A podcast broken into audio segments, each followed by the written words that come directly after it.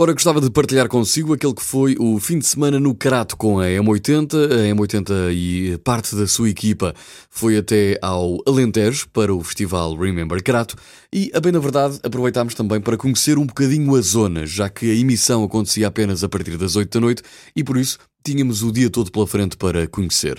Ora, o Crato é uma extraordinária e acolhedora vila alentejana. É calma, é pacata, sede de conselho, famosa pelo seu bonito mosteiro de Flor da Rosa e também toda a sua tradição monástica. A história do Crato é rica e é também muito antiga. Uma vila bonita, bem preservada, de baixo e simples casario branco, com a típica fachada e faixa alentejana a rodear as portas e as janelas, com orgulho no seu património, como um importante mosteiro que alberga uma das mais cobiçadas pousadas de Portugal. A Capela de Nossa Senhora do Bom Sucesso, onde funciona o Museu Municipal, e a Casa-Museu Padre Belo. À volta, a natureza é de uma extraordinária beleza.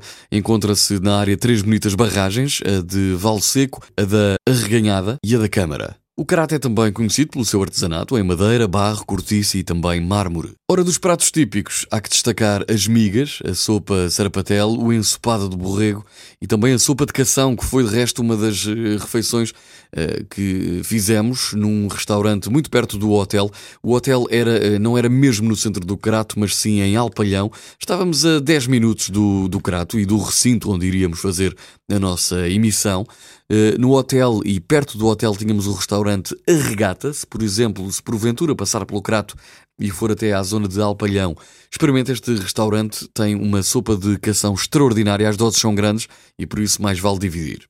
Nos restaurantes do interior, por exemplo, a especialidade da casa é sempre a simpatia. Houve um dia que uh, pegámos no carro e fomos uh, dar uma volta ali perto de, do Crato, neste caso, fomos até à Serra do Marvão, passámos pelo Marvão e também por Castelo de Vide, passámos por uma zona chamada Portagem, onde ficámos para almoçar num restaurante chamado JJ Videira. Um restaurante pequeno, com um serviço impecável e com pratos de comer e chorar por mais.